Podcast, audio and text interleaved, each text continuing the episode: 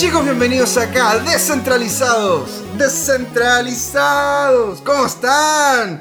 Hoy día se viene muy interesante y estamos en una locación nueva, ¿no es cierto? Pero primero, antes de la locación, quiero darle un gran abrazo a todos los que nos escuchan, las mujeres y los hombres ahí atrás de, atrás de ese parlante. Aquí José Miguel hablando. Muchas gracias a don Claudio, que está siempre ahí atrás de lo, de- de- del, del nitty gritty que tenemos eh, con, con el computador. ¿Cómo está don Claudio? Claudio.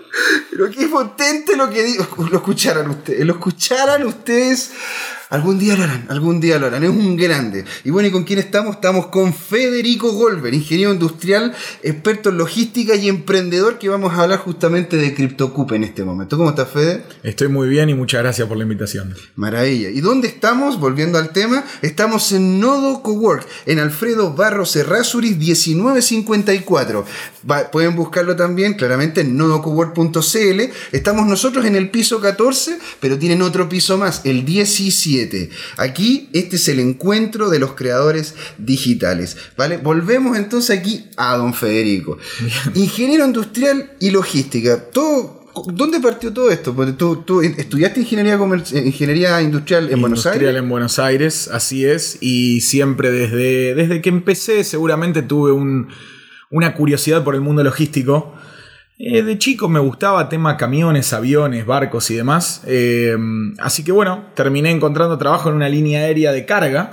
LAN, ¿verdad? Eh, sí, hoy es la TAM, en Hoy ese es la momento TAM, era sí, LAN. claro. En ese momento era LAN. Saludo al tío, al tío Cueto ahí, un gran abrazo. Saludos para todos los que puedan estar escuchando. Y bueno, esos seis años ahí, bastante metido de lleno en el mundo logística. Terminamos armando una startup de logística que al día de hoy sigue existiendo, se llama Sherpals. Eh, y básicamente lo que hacía era unir gente que viajaba con gente que quería cosas. Esto operaba más que nada en Argentina, Brasil y un poquito de Perú. Pero vamos un poquito más atrás, porque bueno, tú como ingeniero industrial te vinculaste a lo que es la TAM y ahí conociste a los chicos con los cuales partiste después logística. Ah, bien, mira, eh, con uno sí, con el resto no, porque entenderás que el grupo Latam tiene mucha operativo, mucho ingeniero industrial, de repente tenés ingenieros aeronáuticos, pero desde el lado informático no, no, no es el fuerte de, de, porque no es su core, aunque creo que debería pasar a serlo, pero, pero no, la, la- la parte técnica o, o- o informática vino, vino de afuera, conocidos, pero de afuera. Claro, y ahí tú empezaste a ver una opción seria de vincular lo que es la logística con el movimiento de las personas. Sí, sí, exactamente. La verdad es que un poco el mundo corporativo ya me iba cansando. Y. ¿Qué fue lo que te cansó del mundo corporativo? Uf, es- es- tenemos que hacer un podcast exclusivo. Exclusivo de esto. Sí. Tenemos que hacer un podcast exclusivo, pero eh, a medida que eso me fue cansando, empecé a incursionar en nuevas cosas, no solo buscar nuevos trabajos, también yo en ese momento estaba en Estados Unidos, tenía una visa que me complicaba conseguir trabajo en otro lado. Estás en Miami, ¿verdad? Exactamente. Así que dijimos, bueno, lancémonos a este mundo del Internet. Primero hubo fallas antes de que esto de la logística funcionara. eh, donde, ¿Dónde partió la idea de lo que era la cuestión de logística? Porque fue como, fue como que de la nada quisieron hacer y también empezar a desgranar qué era la logística como tal. Porque Ok. claro, se ve como logística como movimiento Sí. de cosas. Eh, Era un movimiento de cosas, pero básicamente la idea surgía porque cada vez que yo viajaba a Buenos Aires, que lo hacía seguido, porque los pasajes para alguien que trabaja en una aerolínea valen muy económicos, tenía derecho a dos equipajes de 23 kilos. Un equipaje de 23 kilos era pura y exclusivamente para amigos y familiares. No te puedo creer. O sea, te Cada ama- vez que te yo amaban. avisaba, cada vez que yo avisaba que viajaba, Llegaba, mi llegó casa- Fede, yeah. Y la mi maleta, casa iba- iba al era, tiro a la maleta. mi casa era un- una baulera, un storage de gente que mandaba cosas de Amazon y, y demás. Y bueno, toda la valija, 23 kilos, llegaba a Buenos Aires, venían todos a buscar sus cosas. Lo mismo le pasaba a este amigo mío. Y dijimos, bueno, empecemos, empe- Solo como, mm, como que huele a negocio empecemos a hacer algo. La realidad es que cuando empezamos a incursionar, eh, los tripulantes de vuelo, llámese pilotos o azafatas, lo hacen también Sí. de antaños.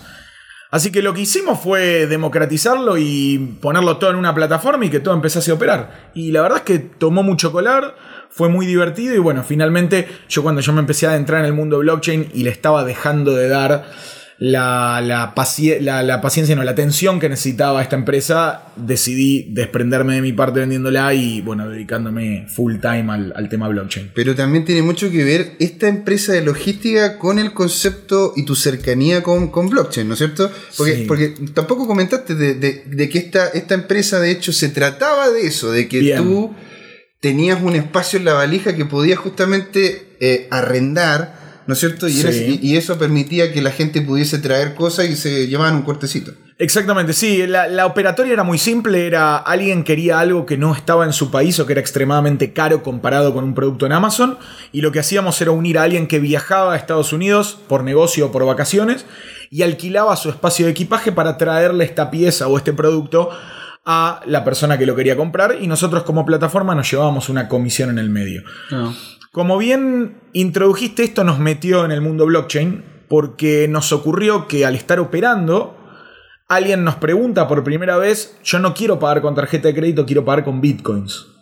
¿Qué era Bitcoin? Exactamente, ¿qué era ¿Y tú- bitcoin? ¿Y tú, y tú qué? ¿Cómo que era Bitcoin? ¿Qué era bitcoin? Así que ¿En ¿Qué año fue esto? esto fue 2015 como octubre o septiembre 2015 más o menos, algo qué así. Buena, qué buena fecha, qué buena fecha. Para empezar con Bitcoin, qué buena fecha. Porque imagínate, ¿tú, tú, ¿cuándo partiste lo de la logística? En, eh, pará, déjame pensar, tiene que haber sido marzo 2015. Marzo 2015 y en do- a finales del 2015, noviembre, octubre, te dicen, ¿y Sí, puedo pagar esto con Bitcoin?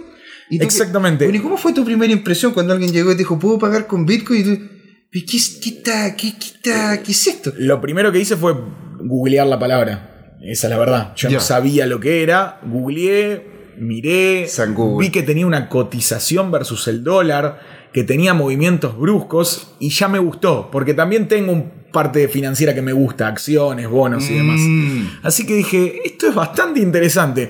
Con lo cual empecé a buscar dónde podía habilitar, cómo se operaba. Me leí que era con una wallet.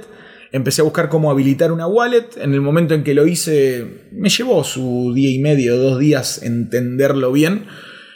Le mandé esa wallet address al cliente. El cliente envió los bitcoins y se dio por pagado. Después nosotros a veces, un poco inconscientes, creo, especulábamos un poco con el, con el, con el valor del bitcoin.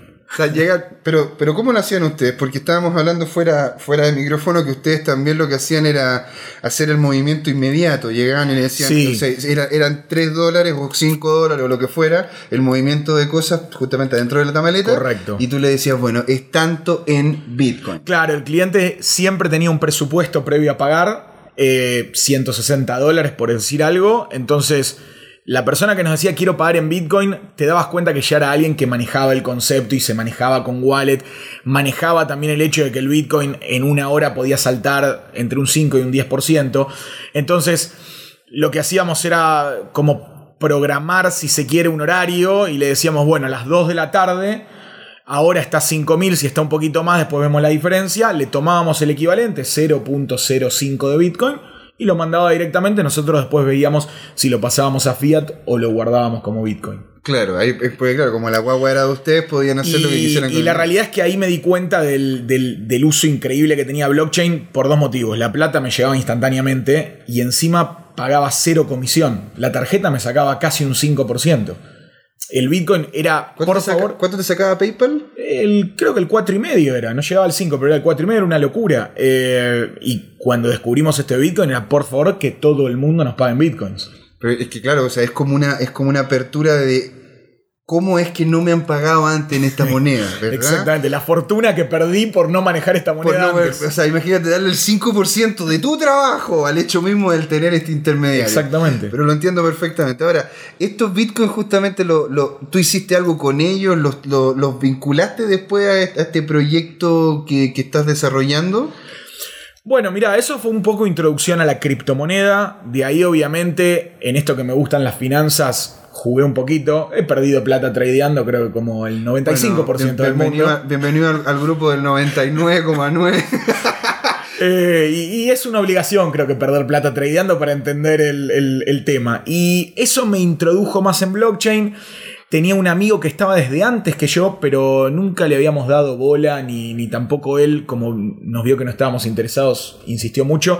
Y cuando empezó a despertarnos este tema, eh, bueno, nos adentramos un poco más en blockchain en sí, en lo que es el desarrollo en blockchain, y eso hizo que culminemos en el, en el proyecto que hoy nos tiene trabajando. Ahora, ¿ustedes, ustedes em- empezaron a vincularse directamente con el core o quisieron simplemente llegar y ver cómo poder hacer utilización de esto? O sea, se metieron de lleno a leer lo que hizo Satoshi. ¿Cómo fue el proceso, te fijas, con la vinculación con el blockchain y con las criptos? Mira, por mi parte, que yo no soy técnico, fue primero por un lado financiero y después fue tratar de entender en general cómo se manejaba blockchain, el tema de la inmutabilidad, el tema de que sea público. Obviamente no me adentré eh, de lleno, en, no me zambullí, digamos, en el, tema del, del codeo porque yo sabía que me iba a ser difícil de- de entender. Pero en ese mismo momento fue que me comunico con hoy una de las personas que está trabajando con nosotros, que ya sabía de informática, no se había metido en blockchain, de hecho para él en ese momento ya había escuchado hablar de Bitcoin, pero para él el Bitcoin era algo especulativo y algo para que se diviertan los que manejan finanzas. Y cuando se empezó a meter más de lleno, empezó a entender que realmente hay una tecnología muy valiosa acá adentro. Y, y bueno, eso hizo que empecemos a, a- a tratar de desarrollar cosas en blockchain. Ese desarrollar cosas en blockchain fue un, un brainstorming. ¿Cómo, cómo Bien. fue la.? o sea, fue- porque, claro, tenías esto de logística. Sí. Que me dices que ahora ya no estás vinculado, pero lo tenías en ese momento. Sí. ¿Vieron la vinculación de este emprendimiento en- en- en- justamente con blockchain?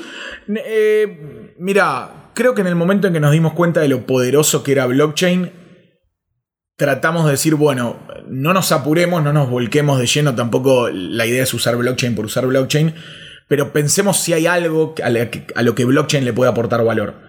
Y bueno, de ese brainstorming eh, surgió lo que, lo que hoy nos tiene contentos, ¿Y, dó- felices. y- y cómo fue? ¿Cómo fue la idea detrás de esto? Porque, bueno, ya estamos, ya estamos justamente entrando en lo que es el concepto del blockchain con el emprendimiento como tal, ¿no es cierto? Entonces Sí. dejaron de lado ya lo que es el ámbito de logística Sí. y empezaron a vincularse con este nuevo proyecto. El- el- en un inicio, ¿tenían una idea de que querían hacer esto?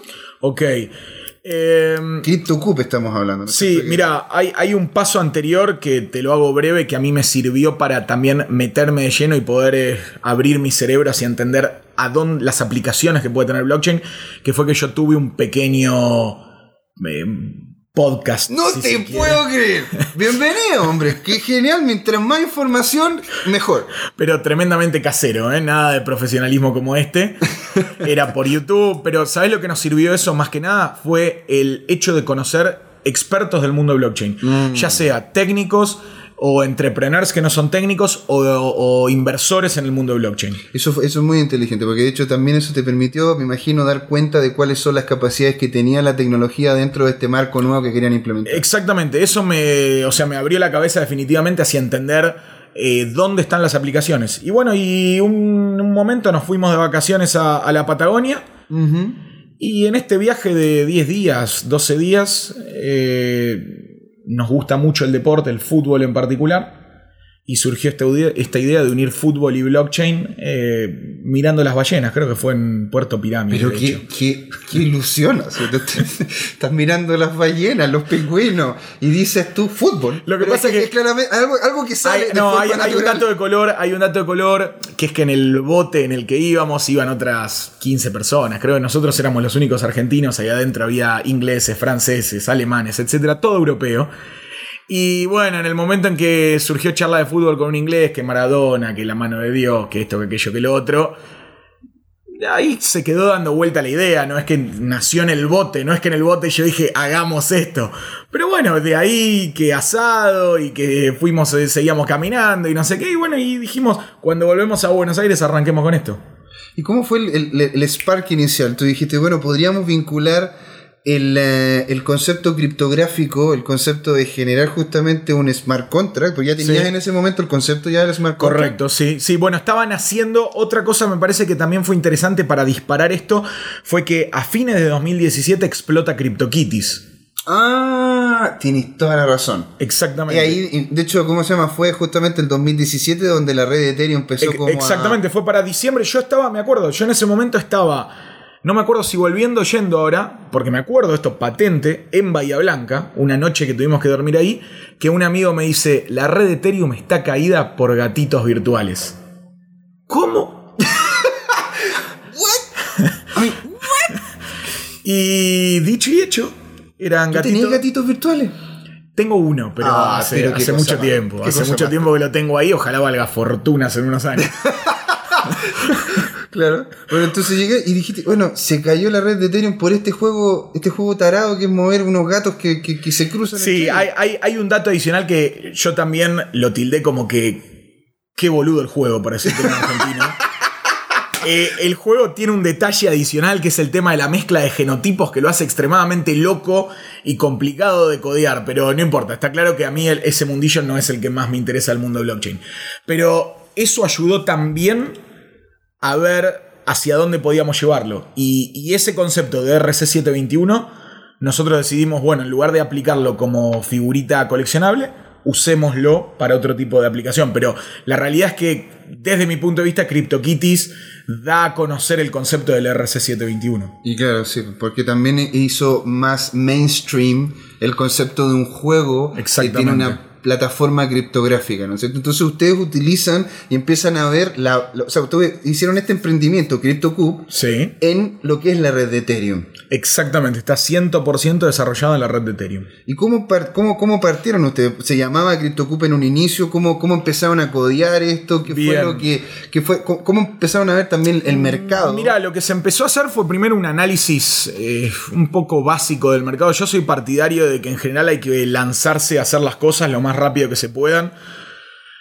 Obviamente lo mejor que se puedan, pero siempre priorizando lo rápido ante lo mejor. De hecho, mi primer proyecto arranca con. Son mails que van y que vienen con el usuario. 26 mails para generar una compra, hacer un delirio, pero igual funcionaba.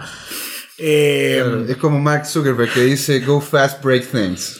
Sí, es que, ¿sabes qué? Si fallás rápido, al menos no perdiste tanto tiempo. Esa, y, porque a medida que va pasando el tiempo, también tus ansias y, y- y- y tu desesperación va creciendo. Entonces, si al final te va mal, que la realidad es que el 99% de las startups fracasan, o quizás hasta un poco más, entonces tenés muchas chances de que te vaya mal, al menos que se te pinche rápido, que no te dure dos años el sueño. Claro. Em, Que no sea una guagua 12 Fui a meses. lo básico, habiendo trabajado estos seis años en, en Rebobiné, y dije, para, cuando yo trabajaba ahí, que yo ahí viví el Mundial del 2014, que Claro. hasta hoy lo estoy sufriendo, porque perdimos la final con Alemania.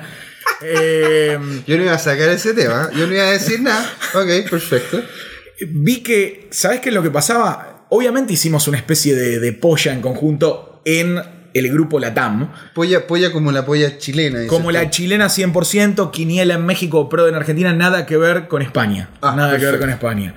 Eh, veías que los chilenos con sus amigos tenían la propia. Los argentinos con sus amigos tenían la propia. Los peruanos con sus amigos y así colombianos, etc. Dijimos, claramente acá hay algo que se puede globalizar y, y que puede tomar color y puede tener usuarios. Así que lancémonos a hacer una polla en blockchain. Con todos los beneficios que eso trae, que eh, los podemos desarrollar si ustedes quieren, sin problemas, se los puedo decir rápido.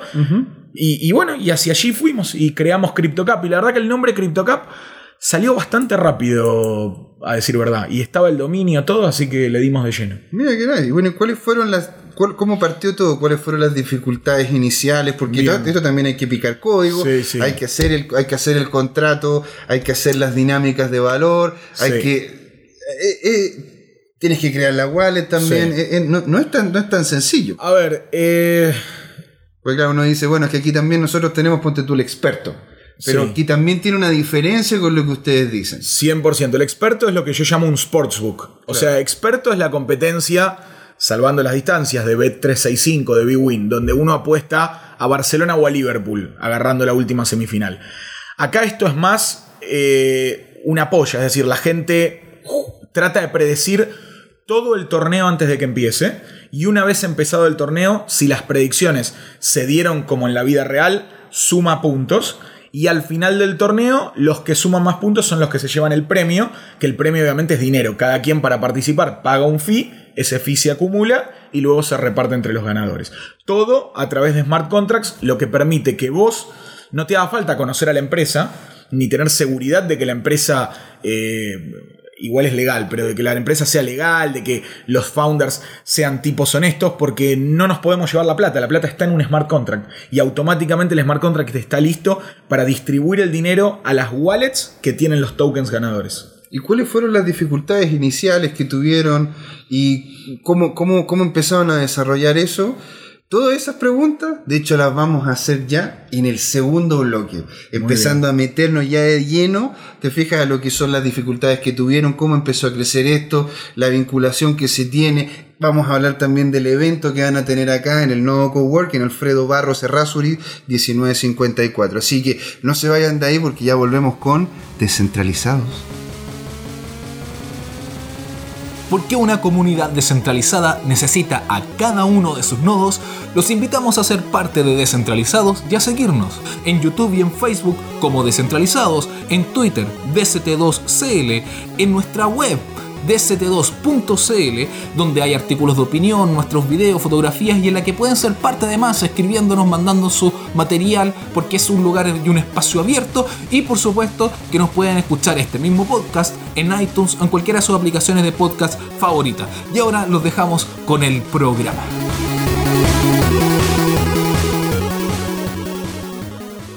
Chicos, bienvenidos acá Descentralizados, la segunda patita. Seguimos con, acá con Federico Goldberg, ingeniero industrial, experto en logística y emprendedor en, este, en esto tan lindo que se llama CryptoCo. ¿Cómo estuviste? ¿Estuvo, ¿Estuvo bueno el la primera patita? Muy divertido, sí, sí, la verdad que me sentí muy bien como invitado. Qué bien, qué buena esa es la idea, pues si venimos acá a conversar, a pasarlo bien, ¿y qué mejor Exactamente. que con un emprendedor que está haciendo este tipo de cosas. Nos quedamos en la anterior con la promesa de comentar cuáles fueron los principales problemas, porque Los claro, es lo, es lo primero y lo más lo que más carne tiene cuando uno se enfrenta, cuando uno se enfrenta a un emprendimiento. eh, a ver, problemas hubo varios. Eh, por empezar, el equipo técnico era la primera vez que desarrollaba en blockchain. Entonces, Ah, no, no había nadie con background en lo que era conocimiento en, en, en eh, o sea, había conocimiento de lo que era cripto en el hecho de mandarse plata de una wallet a otra, de estar participando en un ICO o ese tipo de cosas, pero de entender lo que era un smart contract. Pero de, de- de haber puesto manos a la obra, de- de ensuciarse, no, no, no había nada al respecto. Y obviamente estaba el miedo este al, al típico hackeo, porque el smart contract maneja dinero, hay que tener cuidado con el, con el tema de los bugs. El tema también de que ya ahora no me acuerdo si en ese momento todavía no había salido el concepto de los smart contracts que sean upgradeables. Entonces, por cómo lo hacías, ya no había forma de tocarlo. De hecho, eso nos pasó que alguien nos pidió o nos sugirió un cambio que estaba realmente bueno y ya no había vuelta atrás, porque ya estaba tirado en blockchain. Eh, no es grave, lo estamos aplicando ahora, o sea, parte del aprendizaje. Sí, sí. Eh, te diría que en, en particular ese fue el tema. Después, un poco las otras dificultades era que todavía hasta el día de hoy lo tenemos en el mundo cripto. Es lo que es el manejo, cómo el juego interactúa con la gente. Y con esto que te quiero decir, necesitas Metamask para jugar Ah, ok. si sos exclusivamente cripto, como fue el tema del mundial.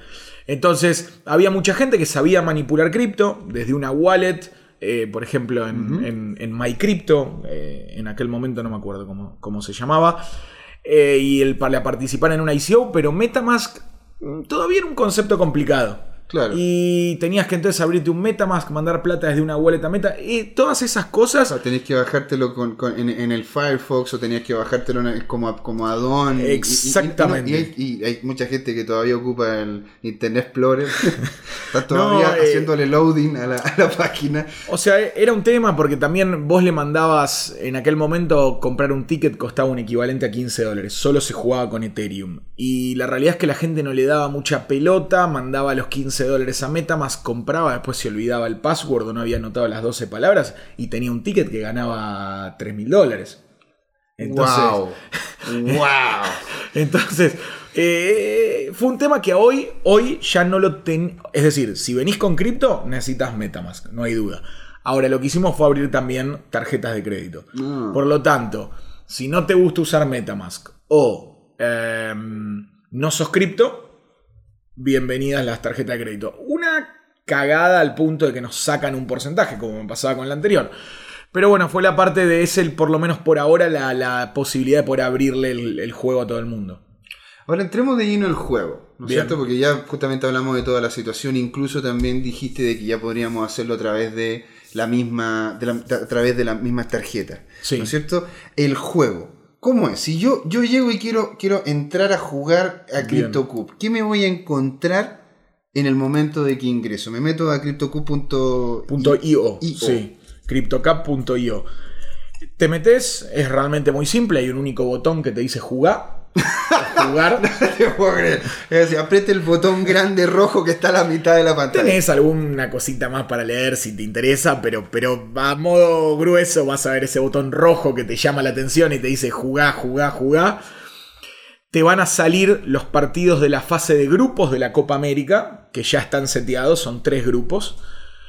Según cómo armaste los resultados de esa fase de grupos, automáticamente se te clasifican a la segunda etapa, la etapa de eliminación. Pepe, yo, llego y sí. digo, a ver, les voy colocando numerito al lado. Claro, Yo- bueno. Yo llego y le digo, a ver, no sé, eh, yo la verdad que soy poco de fútbol. Bien, ok, ok. Pero me, me imagino, no sé, está, está, estamos hablando de lo que es la Copa América. Entonces está Chile, Argentina, Brasil. Claro. Yo, digo, bueno, yo creo que Brasil va a salir primero. Yo creo Ok, que voy, te, te lo detallo un poquitito más. Vos tenés tres grupos en la Copa América. Mm. En el primer grupo, eh, la cabeza es Brasil y lo acompañan otros equipos. En el segundo, creo que es Argentina. Y en el tercero, tengo mis dudas. No sé si es, Uruguay. Uruguay es el tercero, que comparte el grupo con Chile. Eh, los partidos están seteados en la fase de grupos. Entonces vos vas a poner, por ejemplo, el partido inaugural creo que es Brasil-Bolivia. Vas a poner Brasil 2 a 0 a Bolivia. Segundo partido, no Ah, tú pones también la cantidad de goles. En la primera parte pones la cantidad de goles. ¿Por Ah. qué? Porque vos tenés una cierta cantidad de puntos si la pegás al resultado correcto, una cierta cantidad de puntos si la pegás al ganador únicamente, Ah. y cero puntos, por supuesto, si fallaste al, al ganador o al empate. No importa, pero son, serían 10 puntos para el resultado correcto y 3 puntos para el ganador. Y si le apunto la- al empate, también es. Si vos pones 0 a 0 Brasil-Bolivia y el partido sale 0 a 0, sumás 10 puntos. Si sale 1 a 1, sumás 3 nada más. Ah, ok, entiendo, entiendo. Eso lo haces para todos los partidos de los grupos. Que creo que son 18 partidos. Pero va rápido, ¿eh? en 3 minutos terminás esa llenada. Ah, mira, ok. Automáticamente, ¿qué pasa? Los dos equipos de cada grupo, más los dos mejores terceros, es decir, 8 equipos, 2, 4, 6 y los dos terceros, 8 equipos, entran a la fase eliminatoria, que es mano a mano. El que pierda se queda fuera. Ahí no pones resultados, solo pones equipo ganador. Ah, ahí se vuelve un poco más como el experto, decimos nosotros. Eh, ponele sí, y te voy a dar puntos según la cantidad de países que vos tengas en esa etapa. ¿Qué te quiero decir con esto? La etapa de eliminación va a tener 8 países, 8 equipos. Cada equipo que vos tengas correcto que está en esa etapa te suma 25 puntos. Ok. Solo equipo, porque ¿qué pasa? Como vos ya estás en una siguiente etapa, quizás vos tenés en un cruce Brasil con Uruguay, y en realidad Brasil se va a cruzar con Argentina, pero eso se debió a que tus predicciones en el- la etapa de grupos no estuvieron perfectamente hechas como se dio en la realidad, que es lo normal. Entonces repartimos puntos según la cantidad de equipos que tengas correctos en esa fase. Pero yo lo tengo que hacer antes de que parta el, el campeonato. Todo esto lo haces antes. ¿Por qué? Parte un mes antes de que arranque el campeonato hasta una hora antes antes de que empiece el partido inaugural. Ah, y ahí ya se cierra. Ahí se cierra todo el pozo que se acumuló, toda la gente que pagó 5 dólares, que es lo que posiblemente salga, pagó 5 dólares y se acumuló un pozo. Todos ya tienen en su ticket virtual o token, vamos a llamarlo, es un ERC721, las predicciones completas de toda la copa. Entiendo. Vos se las podés ver a tu compañero, a tu colega o al X que no conoces. Ahora después explicamos por qué. Una vez que arranca el torneo se cierran las ventas y tu ticket empieza a sumar puntos.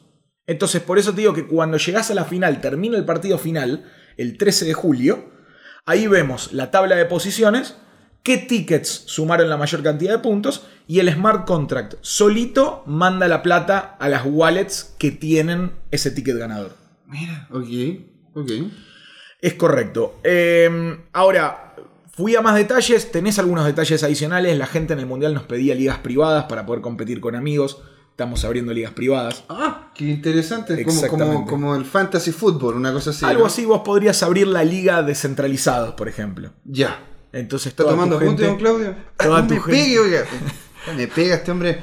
Ya, dale. toda tu gente puede jugar a eso. Y después hay un detalle adicional, que esta es la parte que a mí más me divierte y fue el motivo que más nos generaba eh, ansiedad durante el Mundial y que anduvo bastante bien. Sí, porque esto partió en el mundial, ¿no es cierto? Esta fue, el, el- el beta fue en el mundial. El beta fue en el Mundial, sí. Entiendo. Hoy acá estamos probando algunas cosas adicionales como la tarjeta de crédito, pero el core fue armado para el Mundial. Entiendo. Eh, es que vos durante el mundial hay un marketplace o un mercado secundario. Entonces, esto significa que vos podés vender tu ticket cuando vos quieras. ¿Ya? ¿Qué pasa con esto? Vos pagaste tu ticket 5 dólares. Imaginemos que el premio para el primer puesto son 5 mil dólares. Ok. Estamos a la mitad del torneo. Venís primero. O sea, 50% de torneo y venís primero. Lo único que falta es 50%. Pagaste tu ticket 5 dólares. Quizás decís, lo vendo a 400 dólares a mi ticket, ahora mismo.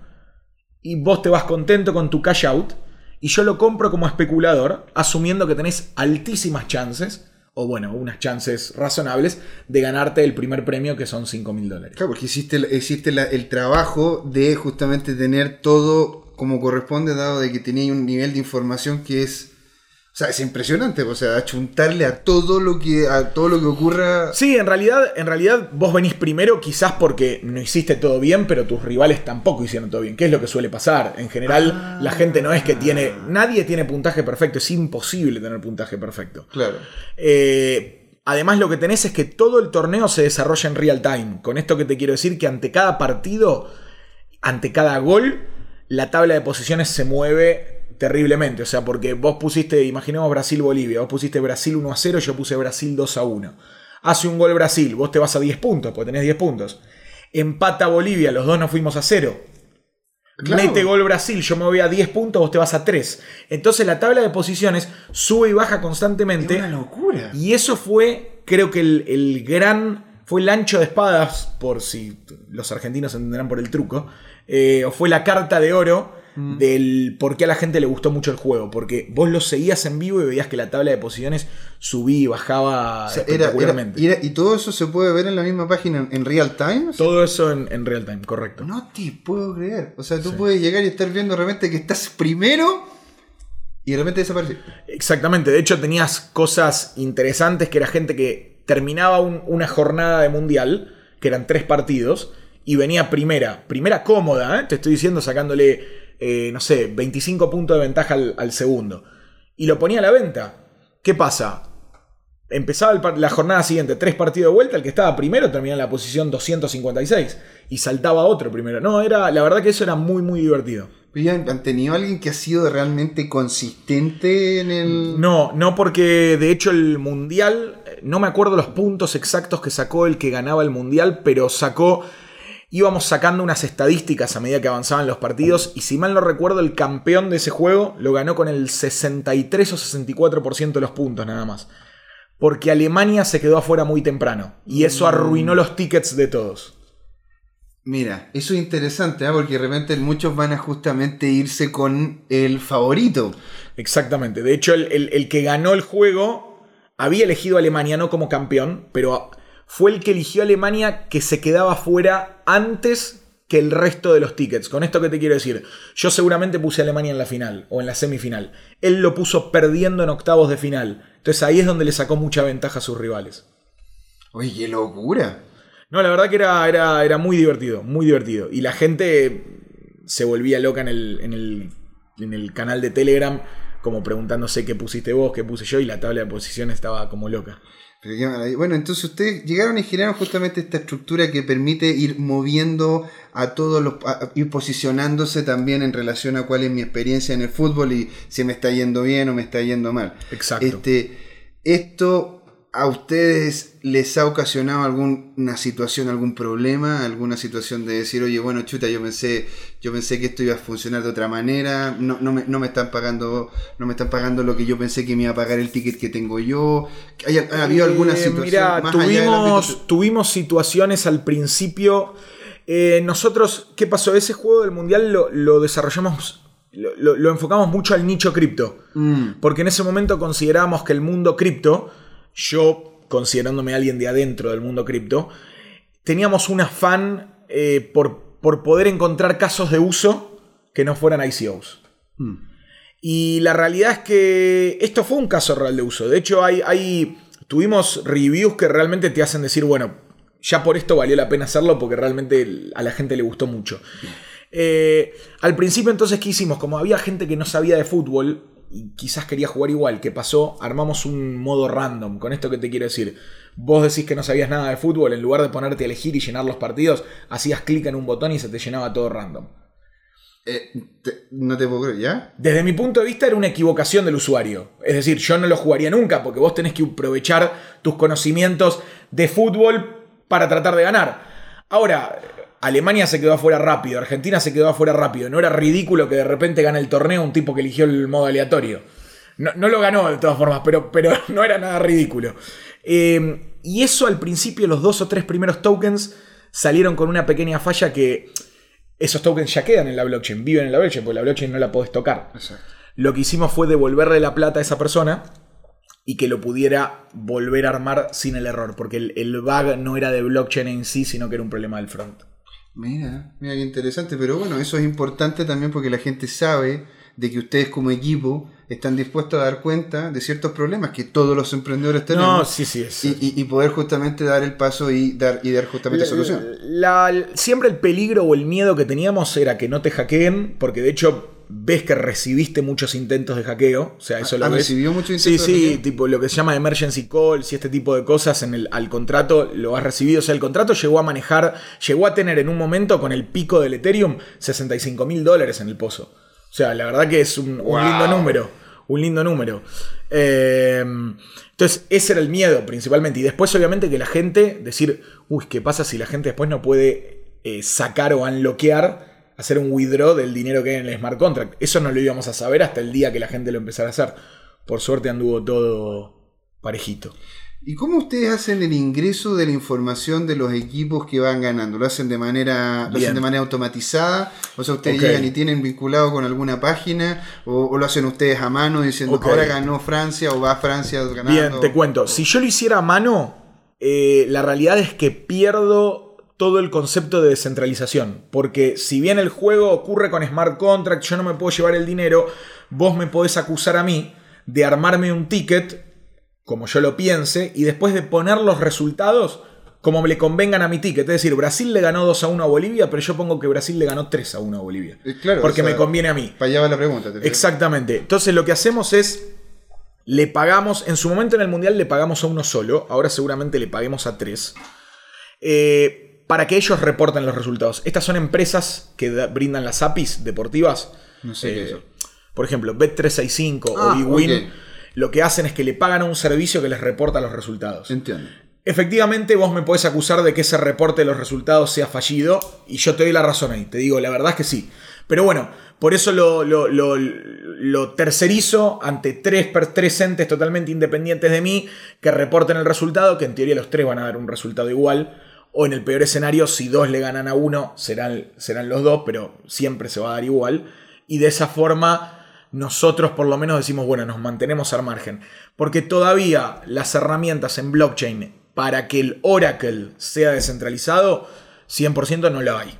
Entonces, esta es la forma que encontramos. Claro, por eso encontré como prudente poder dar cuenta de eso, dado de que se puede hacer como lo que ocurre de repente en el concepto trading, lo que es market makers, entonces tienen mesas de dinero Sí. y ese tipo de cosas puede darse para justamente manos negras. Pero en este momento estamos viendo de que todo es clarito y hay incluso tercerización en todo sentido para allá. Ahora, nos estamos acercando ya a lo que es la, la, la parte, la parte al medio, medio final de lo que es este podcast. Entonces, metámonos también a lo que es el evento, porque se viene un Bien. evento acá en donde vas a hacer justamente la invitación a toda la gente. Dado que, bueno, estamos aquí en el Nodo Cowork, ¿ah? lo pueden revisar ahí en Sí. nodocowork.cl.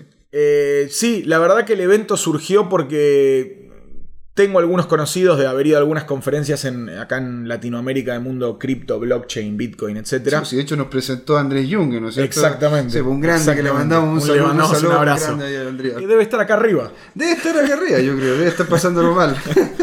Eh, así que se, se nos ocurrió armar un meetup el día del lanzamiento, aprovechando que estoy acá en Santiago. Y ¿Qué día es? es el 14 de mayo, el martes 14 de mayo, es decir, en dos semanas más. Es acá en el Nodo Cowork, efectivamente, a las seis y media de la tarde. Y la idea, bueno, es presentar un poco el juego, recibir todas las preguntas del mundo eh, y pasarla un rato bien, tomar algunas cervezas y, y hacer un poco de networking. Y obviamente están invitados no solamente el mundo cripto, sino que también como lo habilitamos para todos. Yo creo que esto puede ser, si lo logramos posicionar bien, no hablo del evento en particular, sino del juego, puede ser una buena forma de introducirles blockchain a las personas que están totalmente ajenas. Porque la verdad es que es divertido, lo haces a través del fútbol que le pega a muchas personas eh, y, y- y es simple de usar. Entonces lo veo un poco por ese lado también. Entiendo, porque tú has tenido ya estos eventos en otros lados, ¿verdad? Has tenido ya ciertas dinámicas en donde has posicionado la, el CryptoCupia. Hicimos eventos en su momento para el Mundial en eh, Buenos Aires, hicimos uno en París, aprovechando que tengo algunos amigos allá que, que colaboran a veces con, el, con, el, con la empresa, y después hicimos uno en San Francisco también, eh, porque tuvimos, a medida que fuimos avanzando, hoy ya estamos aceptando DAI también, porque una de las críticas era que el pozo se movía versus el dólar mucho.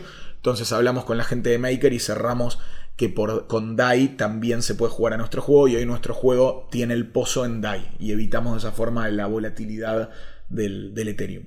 Claro, porque no solamente se estaría moviendo en relación a cuáles son las posiciones, si es que le achuntaste o no, a la- a la- sino que se movería en relación Sí, al valor del claro, dólar. exactamente. Lo, lo que pasa es que como hoy estoy aceptando tarjetas de crédito y es gente que es ajena al mundo cripto, no la quiero tener sometida a la volatilidad de la criptomoneda.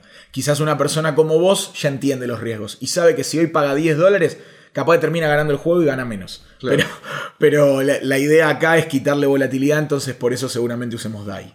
Y, y sería bueno de repente, dado la experiencia que ya has tenido en los diferentes eventos, tener como un FAQ, un fre- Frequently Asked Question. ¿Cuáles son las preguntas que por lo general a ti te tiran o te comentan, te fijas en el, en el contexto de, esta- de estas reuniones? ¿Cuál ha sido el feedback? Porque ya me comentaste, te fijas lo que, lo que había dicho una de las personas que después ahora estás vinculando con el Smart Contract en esta nueva versión, que es la de la Copa América. Sí. ¿Cuáles son, los la- ¿cuáles son las, las- las preguntas que normalmente... Mira, la, la pregunta del cripto 100% del amante de cripto va mucho con tu pregunta con la de los oracles. Que cómo, cómo hacías para, para salvarte de esa situación. Así que esa fue una pregunta bastante clara. Eh, había mucho pedido de que la gente pueda armar una liga con amigos. Eso también era, era bastante grande. Y después que todavía es una traba y creemos haberlo resuelto un poco con la tarjeta de crédito es el tema de librarse de Metamask. Ah, claro. Esa es una cosa que a la gente no, o sea, le molesta bastante y siempre viene un poco con esa pregunta, pero bueno, al momento no, no se puede hacer y lo que hicimos post mundial también en un mini evento, ahí fue donde llegó, ¿por qué no usan una moneda estable para, para quitarse la volatilidad del, del juego? Y ahí fue bueno que surgió. La verdad es que al general, desde los usuarios, te nacen muchas ideas potenciales que al final en muchas ocasiones todas están buenas, pero obviamente el equipo es chico y hay mucho trabajo y no puedes atacar todas. Claro, claro. Básicamente eso es lo que te pasa, porque a mí me encantaría hoy tener 20 funcionalidades más. ¿Cuáles serían las funcionalidades que estarías pensando tú que serían ideales para poder implementar? Y por ejemplo, me encantaría que en la liga privada, que es algo que no vamos a poder hacerlo para ahora, yo hoy te dejo armar una liga privada vos con tus 50 amigos o 500 amigos y vas a ver en real time cómo se mueven tus posiciones y demás y le vas a poder decirle a tu amigo, eh, te gané o mirá, salí primero. ¿Qué pasa? Pero lo que no te permito es armarte como una especie de smart contract hijo, donde todos puedan poner la plata ahí y que el smart contract de esa propia liga, de esa mini liga, reparta el dinero a los ganadores. Entonces, ¿por qué, por qué te, inter- por qué te digo esto? Porque yo hoy te cobro el ticket 5 dólares. Pero capaz vos con tus amigos les fascina el fútbol, son 10 y quieren jugar más fuerte. Y de repente quieren decir, pongamos 200 dólares cada uno. Y hoy te tengo que decir, tenés que manejar en efectivo eso con tus amigos, que son tus amigos, no pasa nada. Pero me encantaría que en un caso como yo, por ejemplo, que tengo amigos viviendo en París, en Londres, en Madrid, y se dificulta más el, el tema del manejar dinero, eh, poder tenerlo todo en un smart contract. Eso me encantaría, pero sé que hoy todavía es difícil. Claro, porque tendría, porque el crear smart contract hijos también estaría potencialmente eh, echando, echando abajo el, el smart contract importante si es que si es que justamente hay, una, hay, hay, hay, problemas serios de la red. Mira, a serte sincero, yo no sé bien, no sé decirte ahora qué tipo de problemas podría tener, pero te aseguro que puedo llegar a tener un quilombo gigante, estoy seguro. Porque, porque, no lo sé, pero creo que podría ser un gran o sea, problema. Imagínate. Imagínate que, imagínate que vos tenés, no sé, 60 ligas privadas. Vas a tener el smart contract grande y después tenés 60 mini smart contract que tienen que funcionar al pelo, sí, con withdraws de cada uno. El mismo, plata, el mismo ticket ahí. que a vos te puede hacer ganar o no en la liga grande, te puede hacer ganar o no en la liga chica. Entonces, capaz que vos podés hacer el withdraw en un smart contract, pero no en el otro, ¿entendés? Entonces, todo eso es lo que todavía hoy te digo, a las apuradas no se puede hacer. No, pues y aparte, yo podría dentro de mi grupo de amigos ganar, pero eso no significa necesariamente gane en el juego grande. Exactamente, por eso te digo, el withdraw en el juego grande te tiene que decir perdiste o no ganaste un peso, y en la liga de tus amigos te tiene que decir sí, te llevaste todo. Entonces, la parte del withdraw, que es la parte más vulnerable a haber problemas, eh, no vale la pena forzarla a las corridas. La verdad me encantaría tenerlo, pero bueno. Mira, y cortito antes de, eh, ¿cómo se podría llegar y cómo se hace el withdraw? El withdraw simplemente se hace a través de Metamask. Ustedes tienen una dinámica donde pueden sacar, que nos faltan unos minutitos entonces okay. para poder tener esa idea. Hoy, hoy hay dos withdraws, vamos a decirle. ¿Qué te quiero decir con esto? El, el usual y el común es que si vos viniste con cripto y jugaste con, con Metamask, vos vas a entrar a cryptocap.io barra withdraw, por decirte algo, es un URL que nosotros habilitamos. Ahí vas a hacer clic, o sea, vas a estar logueado con tu Metamask, vas a hacer clic, automáticamente el smart contract del juego se da cuenta que vos tenés un, un winning token y te va a permitir tomar esos 10.000 DAI o 3.000 DAI o 4 DAI del smart contract.